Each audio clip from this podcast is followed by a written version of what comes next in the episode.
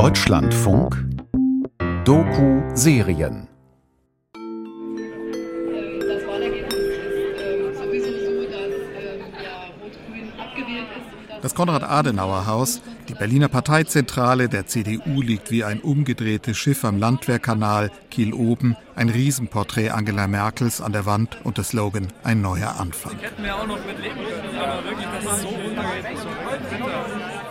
Eine Zeltstadt drumherum, Berge von Sektflaschen, ungeöffnet. Hostessen verteilen Zigaretten. Es herrscht eine merkwürdig gedrückte Stimmung. Die Stimmung ist. Es ist nicht mal mehr Galgenhumor, es ist ein ungläubiges Staunen. Ich denke, viele sind enttäuscht einfach vom. Ich weiß nicht, von den Wählern.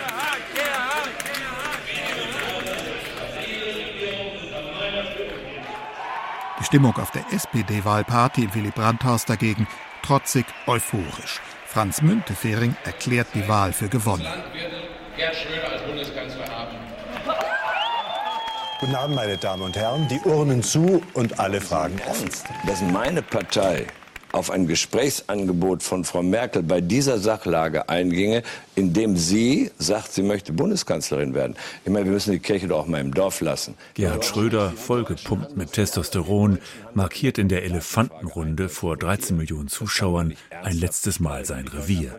An den Tischchen rechts sind Edmund Stoiber, Guido Westerwelle, Angela Merkel aufgereiht, links Lothar Bisky, Joschka Fischer und Gerhard Schröder. Sie werden sie nie kriegen, nie kriegen. Wir werden jetzt nicht nach der Wahl einen Beitrag dazu leisten, dass Rot-Grün doch noch im Amt bleiben kann. Das war eine sehr harte Auseinandersetzung, wie ich fand. CSU anbelangt, dann äh, liegen wir um die 50 Prozent. Und wir haben uns verdoppelt.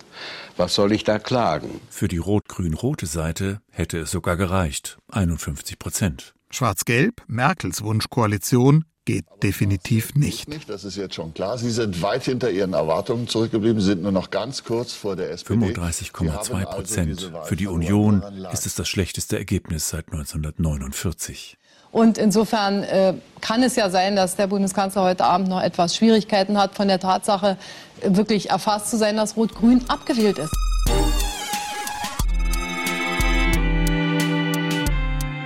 Merkel-Jahre. Der unwahrscheinliche Weg der Angela M. Podcast-Serie von Stefan Detjen und Tom Schimmick. Folge 3, 1 und 1. Das war der Führungsstil von Helmut Kohl. Das ist nicht, so, so können Angela Merkel und ich die Partei nicht führen, weil wir nicht Helmut Kohl sind. Und weil die Zeiten anders sind und außerdem, weil kein Geld mehr da ist. Rückblende. Ende November 1999 muss sich Wolfgang Schäuble, seit einem Jahr Parteichef der CDU, auf einer Pressekonferenz sehr vielen Fragen stellen. Am Ende des Jahrtausends versinkt die Partei im Spendensumpf der Ära Kohl. Links von Schäuble CDU-Generalsekretärin Angela Merkel. Sie sagt über eine Stunde lang kein Wort. Dann danke ich fürs Kommen und wünsche einen schönen Tag. Es beginnt mit einem Haftbefehl gegen Schatzmeister Walter Leisler-Kiep wegen des Verdachts der Steuerhinterziehung. Schon bald geht es um Schmiergelder für Waffengeschäfte, Bargeld in Aktenkoffern, Geheimkassen und Schattenkonten in der Schweiz. Über Jahrzehnte hatte die CDU Millionen gehortet. Ein ehemaliger Verfassungsschutzchef und CSU-Staatssekretär flieht um die halbe Welt und landet im Knast. Ich bin 1990 in die Politik gekommen. Ich habe vieles von Helmut Kohl gelernt. Es war eine tolle Zeit. Angela Merkel am Abend beim Klinkenputzen an der Basis. Die Generalsekretärin wirbt in Wolfenbüttel um Vertrauen für den Neuanfang. Sie wird freundlich aufgenommen. Offensichtlich trifft sie den richtigen Ton. Wir müssen Verantwortung übernehmen für eine Zeit und für Fehler Einzelner. Und wir müssen und wollen dies tun, weil dies das Fundament für eine Glaubwürdigkeit für die Zukunft ist. Die kleine Schwester CSU hat schon erkennen lassen, dass sie Vorbehalte gegen Merkel als Parteichefin hat. Hinter den Kulissen heißt es, das sei einfach zu viel der Erneuerung. Für uns, für die CSU ist nicht entscheidend, auch dieses will ich unterstreichen, wer was wird. Uns geht es darum, dass die Union insgesamt die große Kraft der politischen Mitte bleibt. Ja, meine Damen und Herren. Am 20. März 2000 verkündet Generalsekretärin Angela Merkel ihre Kandidatur für den Parteivorsitz. Ich will auch klar und deutlich sagen, dass ich es gerne tue, dass ich Lust auf dieses Amt hätte und dass ich es dann auch gut machen will. Sie sagt, was man bei solchen Gelegenheiten so sagen muss, dass sie enorme Unterstützung erfahre, dass Schäuble prima sei und die CDU unglaublich intakt. Weil ich glaube, dass diese CDU eine wirklich tolle Partei ist. Sie überhöht ihre Kandidatur zu einer Art Schlussakt der Wiedervereinigung. Das ist ein Stück gelebter deutscher Einheit, wie ich es mir jedenfalls noch vor geraumer Zeit nicht hätte vorstellen können. Da kann man nur staunen. Der Auftritt zeigt, wie schnell der politische Azubi Merkel gelernt hat, eins und eins zusammenzuzählen. Also sie ist ja nicht so wie wir im Westen viele Politiker geprägt durch, äh, ich sage das immer mal so scherzhafterweise, Messdiener, Obermessdiener, Junge Union, CDU. Besuch bei Karl-Josef Laumann. So, dann schieß mal los. Jahrgang 1957, Minister für Arbeit, Gesundheit und Soziales in Nordrhein-Westfalen. Sohn eines Bauern, gelernter Maschinenschlosser, Gewerkschafter, Schützenkönig. Mit 17 trat er der Jungen Union bei. Seit vielen Jahren ist er Chef der CDA, der christlich-demokratischen Arbeitnehmerschaft. Warum CDU? Das war einfach eine Milieufrage. Das katholische Milieu in den 70er Jahren, da war eigentlich CDU die Partei, ob man jetzt Selbstständiger war oder Arbeitnehmer war. Und äh, in meiner Familie ist es auch so. Wir sind immer äh, christlich-sozial gewesen. Schon mein Großvater war Zentrumsmann und äh, die CDU war einfach gesetzt. Da hat man auch gar nicht über was anderes nachgedacht. Merkel und Laumann lernten sich 1990 kennen im Bonner Bundestag. Das Spannende fand ich damals, dass man einfach mit Kollegen zusammenkam, die einfach völlig andere Biografien hatten. In ihrem ersten Jahrzehnt als Politikerin versucht sie, sich an die Wirklichkeit im Kapitalismus heranzutasten. Also die Marktwirtschaft hat schon äh, den Fehler, dass sie dass es ohne Arbeitslose wahrscheinlich nicht gehen wird. Manchmal nimmt sie noch ganz bewusst die Ostperspektive ein. Ich bin in den letzten Monaten viel in den alten und neuen Bundesländern herumgefahren. Reist als Jugendministerin öfter in die neuen Bundesländer, fühlt den Puls. Und ich habe neben dem Gefühl der Freude über die deutsche Einheit auch oft ein Gefühl der Unsicherheit über das, was kommt, gespürt und manchmal sogar ein bisschen Verdruss. Herzlichen Dank.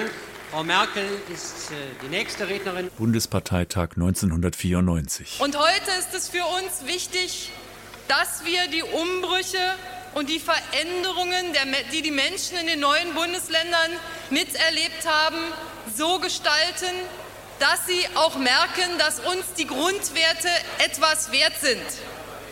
Und liebe Freunde, es haben nicht alle in den neuen Bundesländern den Eindruck, dass es gerecht zugeht dass es gerecht zugeht, wenn es um den Verlust des Arbeitsplatzes geht.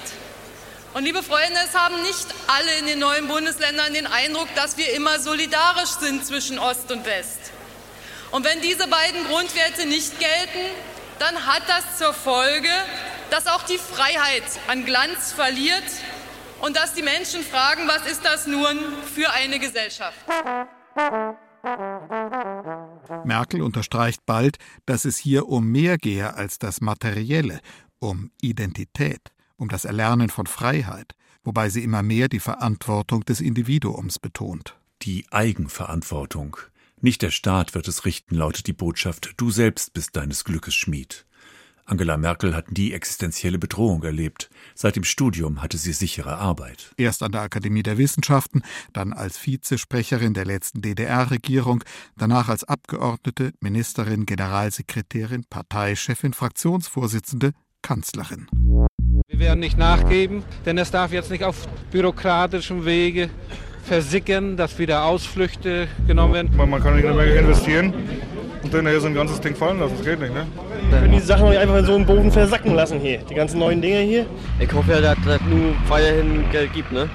Als ich bin ja bloß Lehrling hier und 1996, anlässlich der schweren Krise bei der Volkswerft Stralsund, in ihrem Wahlkreis attackiert sie die Gewerkschaften. Predigt den Verzicht auf Weihnachtsgeld, Lohnfortzahlung und Kündigungsschutz, auf Sicherheiten, lobt die Beweglichkeit der unter Druck stehenden Betriebsräte. Die alte Garde der CDU gewöhnt sich an den Gedanken, dass hier Talente nachrücken, die ein wenig anders ticken. Helmut Kohl 1992 bei der Verabschiedung seines treuen Knappen Gerhard Stoltenberg. Wenn ich mir vorstelle, lieber Gerhard, als du in den Parteivorstand kamst, war Angela Merkel gerade ein Jahr alt. Und damit haben Sie eine ungefähre Vorstellung vom Zeitmaß und auch von den Zeitläufen, in denen Gerhard Stoltenberg unserer Partei die Treue gehalten hat und im wichtigsten Ämtern. Das sind die Tugenden der Ära Kohl. Treue, Loyalität, Geschlossenheit, Kampfgeist, ohne zu wanken und zu zweifeln. Für das neue Mitglied aus dem Osten ein rasanter Lernprozess.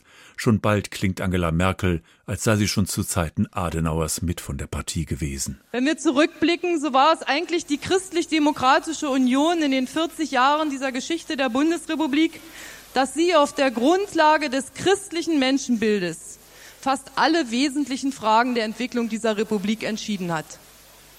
Die soziale Marktwirtschaft, die Westintegration, die Wiederbewaffnung bis hin zum Festhalten an der deutschen Einheit. Sie baut sich ein politisches Portfolio auf, das vor allem für jene, die eine CDU ohne Kohl vor Augen haben, attraktiv wirkt. Und wir waren so eine Gruppe von Abgeordneten, die sich zusammengefunden hatten, weil wir alle 94 in den Bundestag gekommen waren, jedenfalls die meisten von uns. Erinnert sich Ruprecht Polenz, später Merkels erster CDU-Generalsekretär. Zusammen mit Norbert Röttgen versammelt er eine Schar von Nachwuchskräften. Dazu zählen Eckhard von Kläden, später Kanzleramtsminister, heute Cheflobbyist von Daimler. Peter Altmaier, unter Kohl ein Hinterbänkler, heute Wirtschaftsminister. Und Kohls Generalsekretär Peter Hinze, der Merkel in den ersten Jahren als Staatssekretär zur Seite stand und bis zu seinem Tod 2016 einer ihrer engsten Vertrauten und Ratgeber blieb. Ein anderer 1994er der CDU war diesem Kreis zu konservativ, Armin Laschet. Aber vor allen Dingen hatten wir so ein ähnliches Verständnis von liberaler Großstadtpartei, moderner CDU. Hatte sich vor allen Dingen auch an Fragen der Ausländerpolitik festgemacht. Und wir hatten dann Angela Merkel als Generalsekretärin mal eingeladen, an so einem Abend dabei zu sein. Und sie kam auch und, und haben wir über diese Frage geredet. Und der ganze Kreis war einmütig der Meinung, wir brauchen keinen Übergangsvorsitzenden, wir brauchen einen Neuanfang und sie wäre die richtige. Es gibt Querverbindungen zur Pizza Connection, einer Gruppe junger Parlamentarier aus Union und Grünen, die schwarz-grüne Fantasien entwickeln. Später werden fast alle zu jener Entourage der Kanzlerin zählen, die Journalisten gerne Merkels Boygroup nennen. Totgeglaubte leben länger. Deutschland braucht die CDU. Europa braucht die CDU. Angela Merkel ist kein kleines Mädchen. Angela Merkel war unsere Generalsekretärin, sie ist es noch heute bis jetzt und dann wird sie hoffentlich unsere Parteivorsitzende. Aber sie hat als Generalsekretärin erfolgreich Wahlkämpfe gemanagt. Sie hat inhaltlich die Partei nach vorn geführt und sie war eine gute Krisenmanagerin. Frau Tagungspräsidentin, liebe Freunde, ich möchte dem Bundesparteitag Ruprecht Polenz als Generalsekretär vorschlagen. April 2000. Der CDU-Parteitag in Essen ist ein Scherbengericht über den Spendenskandal. Die Parteifinanzen sind zerrüttet, doch Rettung naht. Merkel präsentiert sich als Garantin eines Neubeginns, als die, die die Richtung kennt. Wer wie ich in der DDR gelebt hat, der weiß, dass Politik gegen die Natur des Menschen ein Frevel ist. Wir wissen um den Wert der Freiheit. Unser Herz schlägt nicht links. Unser Herz schlägt für Deutschland und Europa. Unsere Zukunft. Wir haben beide versucht, dass die CDU wieder Luft unter die Flügel kriegt. Ne? Ein mühsames Geschäft. General Polenz wird parteiintern bald wegen mangelnder Angriffslust gerügt.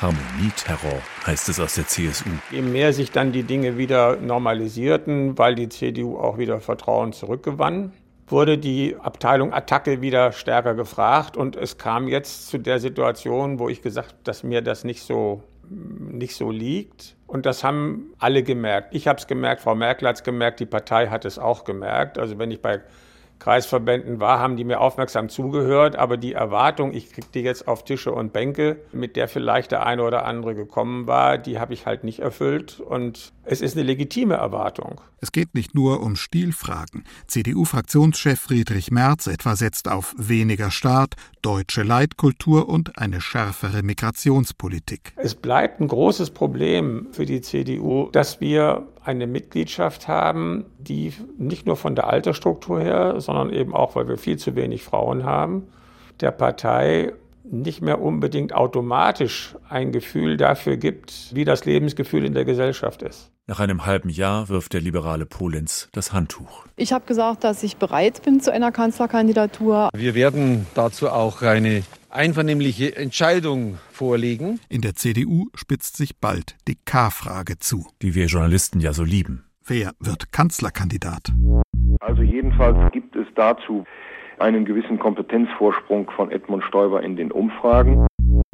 Wann erklärt er sich endlich? Wann sagt er selbst, dass er bereit ist anzutreten? Wir warten letztlich nur auf das Signal. Natürlich hat Frau Merkel eine hohe Kompetenz äh, und äh, auch eine Kompetenz für eine Kanzlerkandidatin. Aber es geht jetzt um Fragen der wirtschaftlichen Leistungsfähigkeit, um Fragen der Arbeitslosigkeit.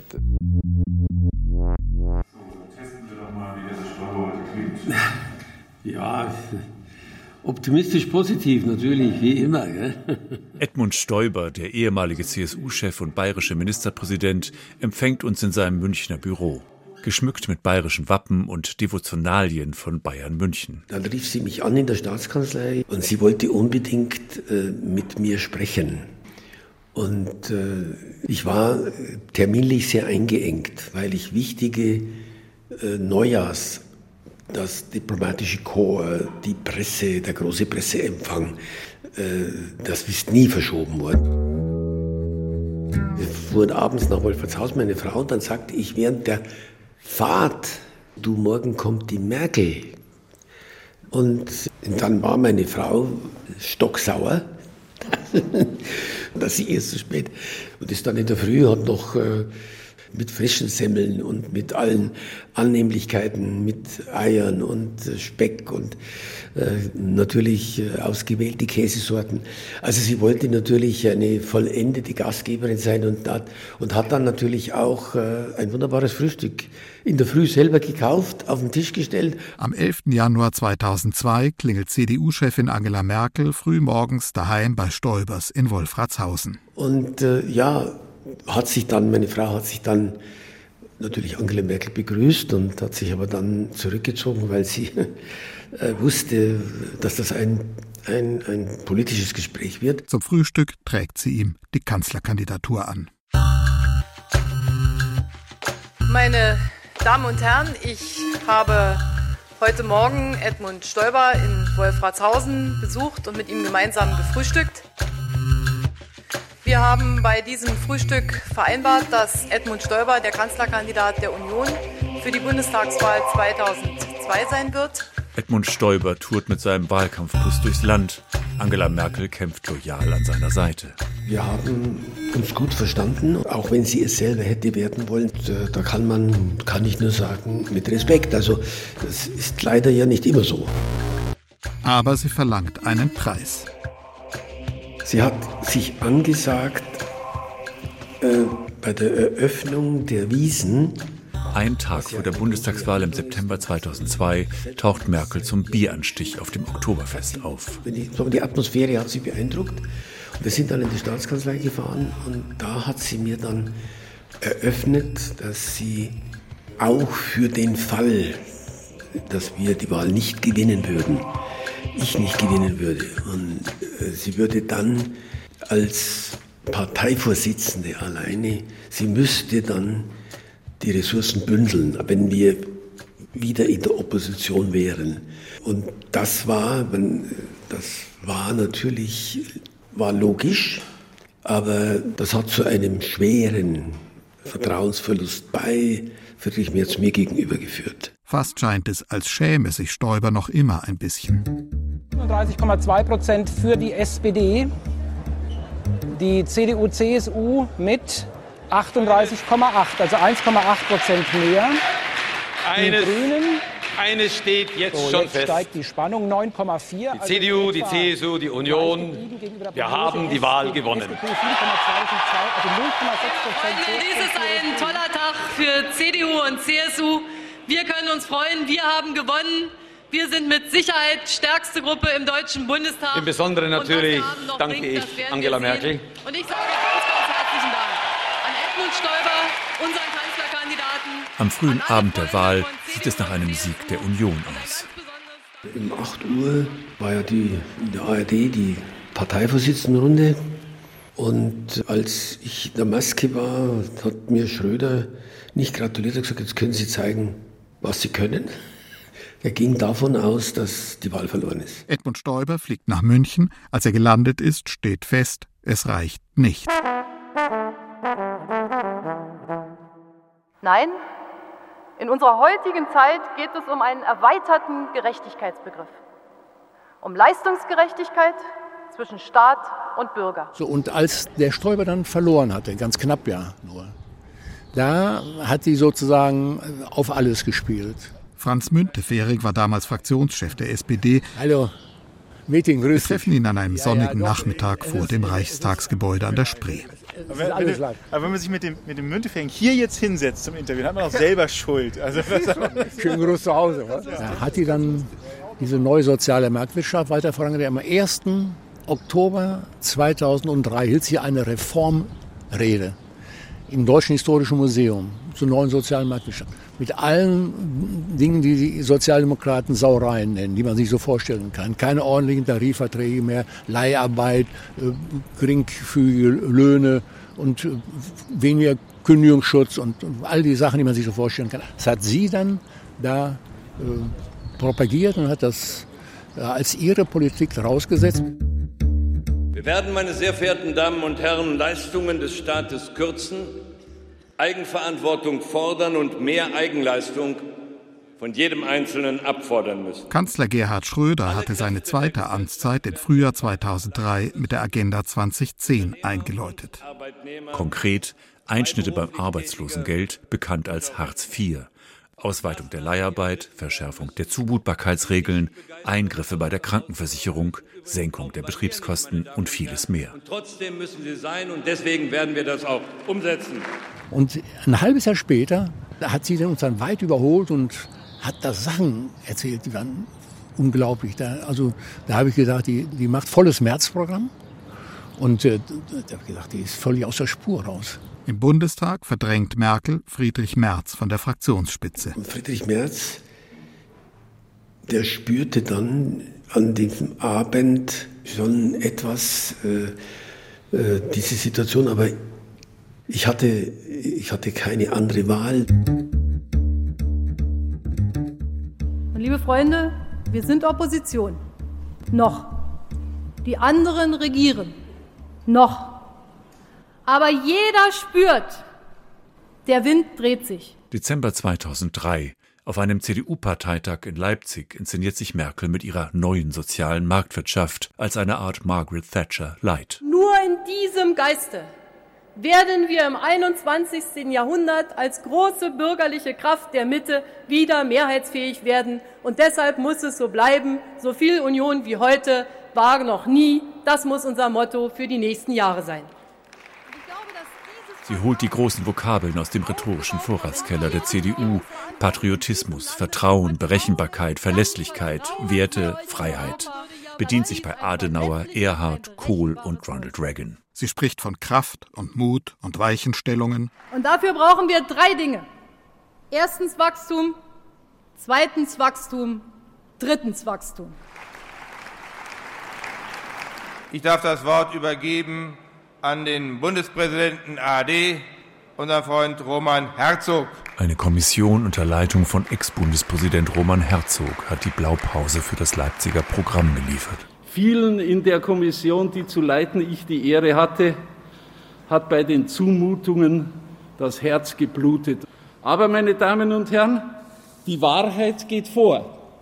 Die Wahrheit geht vor. Die Kernpunkte eine radikale Vereinfachung des Steuersystems mit drei Stufen. Die Einführung einer Kopfpauschale im Gesundheitswesen, unabhängig vom Einkommen. Dazu eine kapitalgedeckte Pflegeversicherung. Ich glaube nicht an ein Schicksal, das uns ereilt, ganz gleich, was wir tun. Das sagte Ronald Reagan in seiner ersten Amtseinführungsrede.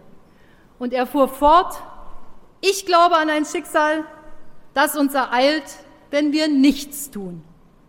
Und liebe Freunde, ja, wir haben uns entschlossen, etwas zu tun. Wir haben uns entschlossen, das Notwendige für Deutschland zu tun. Da war Angela Merkel eher so sehr auf einen liberalen Trip.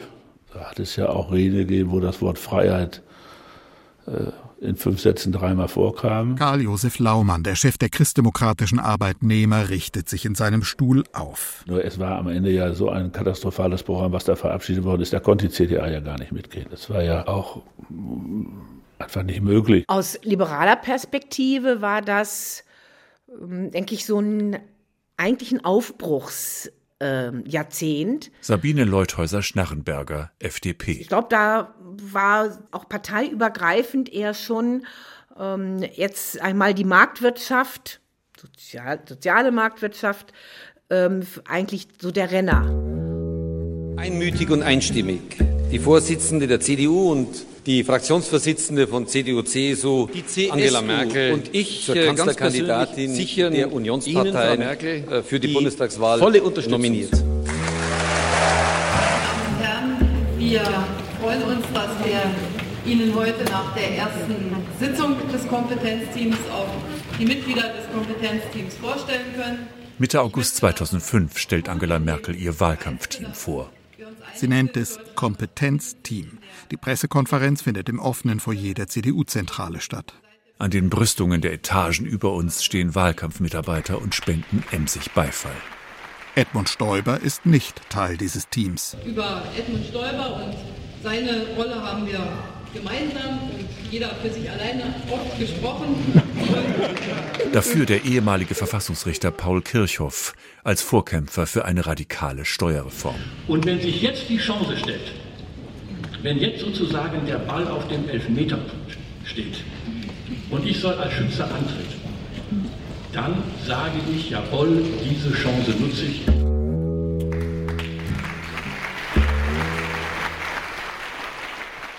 Ich weiß, diese Pressekonferenz war für mich ein Moment, wo ich gedacht habe, mit diesem Hauptstadtjournalismus ist prinzipiell etwas nicht in Ordnung. Ich erinnere mich, wie ich Kirchhoff und Merkel zuhörte eine ganze Weile und ich saß ziemlich weit vorne an der Seite und irgendwann drehte ich mich um und guckte in diese Journalistinnen und Journalistengesichter und in diese wahnsinnig vielen Kameras und dachte, meine Güte, wir sind nur noch dazu da, zunehmend absurde Inszenierungen weiter zu transportieren, weiterzutragen.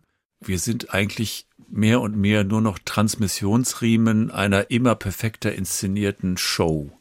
Ging dir das auch so? Man muss sagen, dass in der Zeit ja noch zwei Generationen von politischen Journalisten über die Politik in Berlin berichtet haben. Die einen waren diejenigen, die schon in Bonn dabei gewesen waren.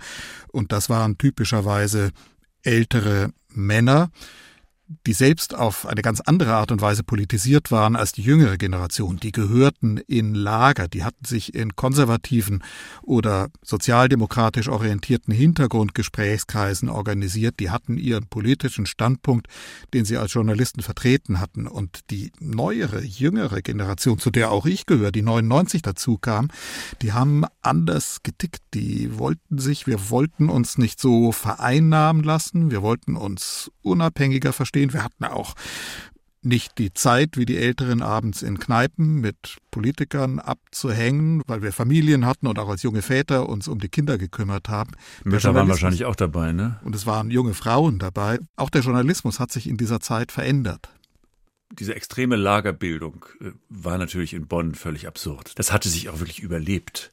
Aber mir kam auch die neue Generation nicht wirklich aufmüpfiger vor, sondern fast noch braver. Ich würde sagen, und zwar wirklich in jedem Sinne, der Journalismus ist zunächst mal nüchterner geworden. Alkohol spielte nicht mehr die Rolle und es ging vielmehr um die Sache. Auch das hat den Journalismus verändert. Einerseits die Beschleunigung im digitalen Zeitalter durch die neuen Medien, zugleich aber Vertiefung und eine Hinwendung der klassischen journalistischen Publizistik zu mehr Sachlichkeit, mehr Tiefenschärfe, mehr Hintergrundinformation. Habe ich total anders wahrgenommen. Faszinierend. Das war wahrscheinlich der Beginn unseres Machtverlustes als Gatekeeper.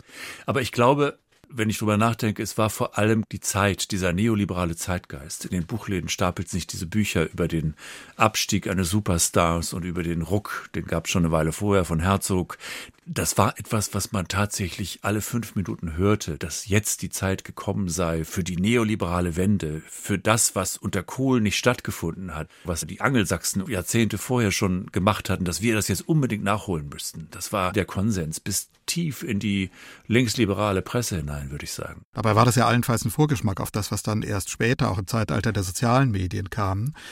Ähm, heute sehen wir es, wie politische Parteien ihre Kommunikation wirklich auf allen Kanälen vollkommen selbst in die Hand nehmen und Journalisten gar nicht mehr benötigen und sich damit aber gleichzeitig auch der Journalismus nach meiner Beobachtung emanzipiert und auch wieder ein Stück an Eigenständigkeit gewinnt. Die Zeit ist reif für einen Wechsel. Ich freue mich sehr, bedanke mich, dass alle mitmachen. Gut, und da sind wir ja da in den Wahlkampf gegangen äh, mit dem Gedankengut von Leipzig I. Und dann hat sie gesehen, naja, dass das alles nicht so funktioniert.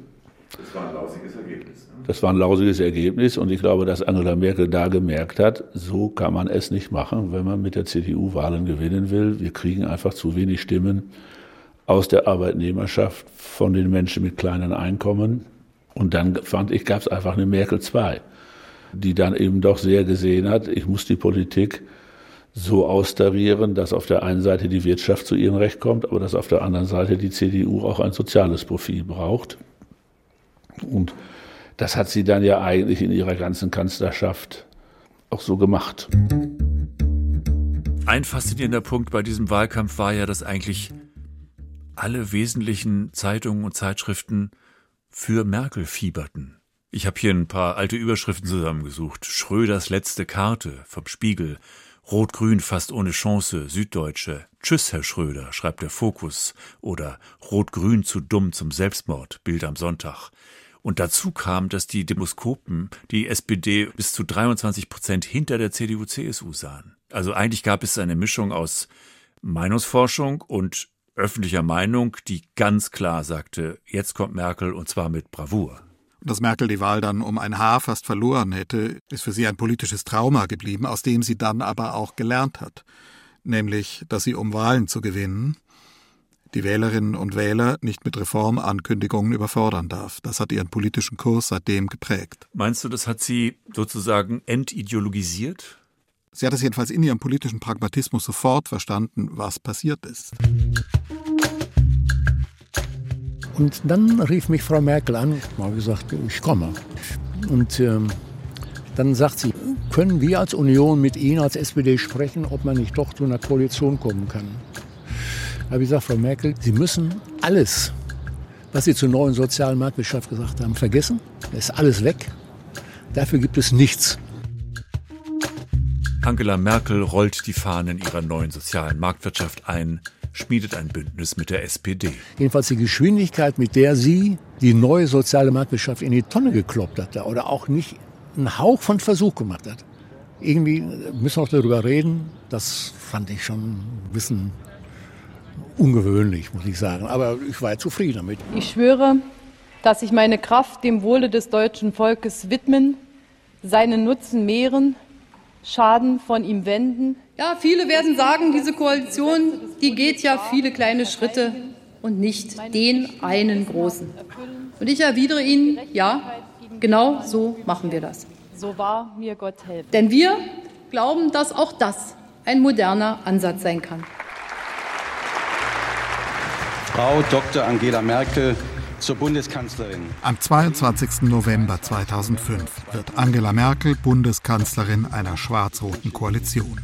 Die New York Times notiert, Frau Merkels Weg von der protestantischen Pastorentochter in der DDR an die Spitze der deutschen Politik, als Chefin einer männerdominierten, katholisch geprägten, konservativen Partei, ist so unwahrscheinlich, dass politische Analysten hier rätseln, was sie als Kanzlerin wohl tun wird. Hartnäckig, ernsthaft, fast schon absichtlich fad, ist Frau Merkel eine unwahrscheinliche historische Figur. Die Liberation beschreibt sie als Ossi paradoxal, als paradoxen Ossi. Überall fremd, kaum sentimental, dafür sehr misstrauisch. Ich habe noch ein Bild, da soll ich es mal holen. Ja, gerne. Die hat es geschafft, mich von der Tribüne, wo ich als Gast saß. Hans-Ulrich Besko, Merkels Mathelehrer, erinnert sich begeistert an den Tag ihrer Vereidigung als Kanzlerin. Er wurde in einen Nebenraum geschleust. Und da war ich dann zusammen mit ihren Eltern, mit Markus, dem Bruder, den ich auch hier aus Templin kannte, und Vertretern aus Mecklenburg-Vorpommern ihres Wahlkreises. Und da haben wir dann Mittag gegessen. Ich kann mich noch wie heute erinnern, dass die Journalisten mich dann fragten, nachdem ich zur Vereidigung wieder auf der Tribüne saß, was gab es denn zum Mittag? Ich sage, naja, ihre Lieblingssuppe, Kartoffelsuppe. ja. Betont unspektakulär. Anderswo hätte es Champagner gegeben, ein Feuerwerk, Salutschüsse. Frau Merkel, was, was wollen Sie jetzt? Sind Sie es, Sie, Sie werden Kanzlerin des Deutschland. Wie, wie geht es Ihnen? Wirklich, wie geht es Ihnen? Wirklich. Wir sind, wir sind neugierig, sehr, sehr neugierig. Ja, also ich, äh, erstens, mir geht, es, äh, mir geht es gut, um Sie erstmal. Zweitens, äh, ich glaube, dass sehr, sehr viel Arbeit vor uns liegt. 2006 erklärt sie das Magazin Forbes erstmals zur mächtigsten Frau der Welt. 2007 hat Merkel den Vorsitz im Rat der Europäischen Union und empfängt im Juni die Mächtigen der G8 zum Gipfel in Heiligendamm. 2009, in ihrer zweiten Amtszeit, kann sie mit Guido Westerwelles FDP ihre schwarz-gelbe Wunschkoalition schmieden. Habe ich nie erlebt. In den vier Jahren habe ich nicht erlebt, dass Angela Merkel in der Kabinettssitzung die Tagesordnung geändert hat. Sabine Leuthäuser-Schnarrenberger wird, wie schon unter Kohl, Justizministerin. Der Stil, sagt sie, lautlos effizient. Unprätentiös bis zur fast wahrnehmbaren Zurückhaltung ihrer Person als auftretende Person kein Wert legend auf irgendwelche Indizien, die für Autorität oder Macht sprechen. Damit kann sie nach meiner Erfahrung wenig anfangen. Und ich glaube, so betrachtet sie auch andere, die meinen, die bräuchten das. Eigentlich wirklich, ich würde sagen, fast eher preußisches Regieren. Im Regierungsalltag der Wunschkoalition tun sich schwere Konflikte auf. Zur Überraschung der ganz auf Steuersenkungen fokussierten Liberalen. 2011 stimmt die Bundes-CDU auf einem Parteitag, wiederum in Leipzig, für einen Mindestlohn jedenfalls sowieso eingeladen gefühlt. Und äh, also ich habe das jetzt richtig gefunden und Sie sind gekommen. Und nun ähm, machen wir einfach daraus das Beste. So, liebe Kolleginnen und Kollegen, darf ich bitten, hier vorne freizumachen, damit wir den Rest des Saales auch sehen können. Und der Saal uns hier vorne auch, bitte. Bitte jetzt, bitte jetzt hinzusetzen. Die Medien schwanken zwischen tiefer Bewunderung für diese, Zitat, Physikerin der Macht. Haben Sie es gehört? und Abscheu vor Merkels oft radikal pragmatischem Ansatz, gekleidet in allzu dürre Worte. Das war jetzt aber nicht die Frage. Ja, das war jetzt die Antwort. Bei der nächsten Wahl 2013 stürzt die FDP von 14,6 auf 4,8 Prozent verschwindet aus dem Bundestag. An dem Wahlabend saßen wir ja, Präsidium, Bundesvorstand, zusammen. Und das war der schwärzeste Tag für alle. Das war ein so tiefes Loch, das war derartig desaströs, dass da die Jubelfeiern wirklich aus CDU-Wahlraum für uns, das war niederschmetternd. Die Union steht zum Ende der schwarz-gelben Etappe bei 41,5 Prozent, Merkels mit Abstand bestem Wahlergebnis. Doch in der CDU sehnen sich manche nach richtig konservativem Kampfgeist, nach mehr Elan, bedeutenden Botschaften, dem großen Wurf. Angela Merkel aber managt die Republik, unaufgeregt, unauffällig, wortkarg. Die stille Kraft. Ja, das ist, ich fand das immer einen also ich habe das hoffentlich nie geschrieben. Günter Banners, ehemaliger FAZ-Korrespondent. Aber der Spin hieß, also Frau Merkel denkt also erstens lange nach und dann vom Ende her. Achso, und sie ist eine Vernunftspolitikerin. Spin ist der Schröder, ein Kerl, Politik aus dem Bauch raus, egal was heute ist, machst du morgen anders. Das ist ja der Anti-Schröder-Spin. Und das ist natürlich, naja, ziemlich gewagte These oder Unfug, weil ich meine, auch ein Politiker, der aus dem Bauch heraus Politik betreibt, der denkt auch schon mal an übermorgen, was aus seiner Position wird. Oder ob das machbar ist, durchgesetzt werden kann oder was das Ende davon ist. Also ist diese Verhaltensbeschreibung von Frau Merkel nun kein Alleinstellungsmerkmal Frau Merkels. Kein Mensch kann alles. Und das gehört offensichtlich nicht zu ihren Stärken. Rainer Eppelmann, Weggefährte aus dem demokratischen Aufbruch. Sie kann denken, differenziert denken. Sie kann abwarten. Sie kann Kompromisse zustande bringen. Sie kann auch zurückstellen. Ich glaube, sie ist eine gestandene Persönlichkeit. Äh, Navid Kamani hat das äh, jetzt mal schön auf den Punkt gebracht. Ruprecht Polenz. Also nur Veränderung erzeugt Begeisterung. Nicht das Eintreten für den Status quo, so schön der auch sein mag. Auch wenn sie ein klares Ziel hat, lässt sie erst andere vortragen und sie stellt Fragen, die dann in die Richtung führen, die sie will. Thomas de Maizière, Merkels Kanzleramtschef, Innen- und Verteidigungsminister. Und dann ist es oft so, dass das Ergebnis exakt so ist, wie sie es will, ohne dass sie einmal gesagt hat, dass sie das Ergebnis so will. Merkel-Jahre. Der unwahrscheinliche Weg der Angela M. Podcast-Serie von Stefan Detjen und Tom Schimmick. Folge 3, 1 und 1. Es sprachen Annette Borchert und die Autoren. Ton und Regie Tom Schimmick, Redaktion Wolfgang Schiller. Eine Produktion des Deutschlandfunks 2021.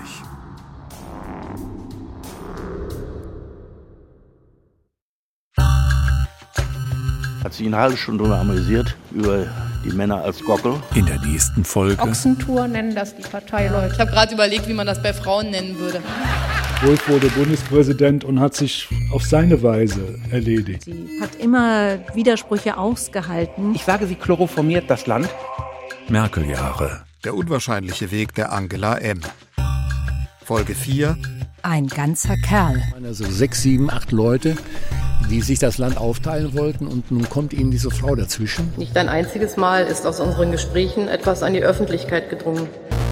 Es war wohl eher so, dass diese Männer sich nicht so gut vorstellen konnten, in Anführungszeichen unter ihr zu arbeiten. Und jetzt komme ich und setze mich auf die Erfolge und sage, oh, ich bin jetzt eine Feministin, das ist aber toll. Der, die Sache ist entstanden auf einem Flug über den Anden. Natürlich gab es für mich auch die Enttäuschung, wenn ich sehen musste, nein, mit uns Frauen hat sie nicht gestimmt. Dass Angela Merkel doch sehr geschickt die CDU durch diese Zeit geführt hat. Weil ich wirklich nicht denke, dass sich der politische oder sonstige Wert eines Menschen daran misst, welche Sorte des Lippenstifts er benutzt.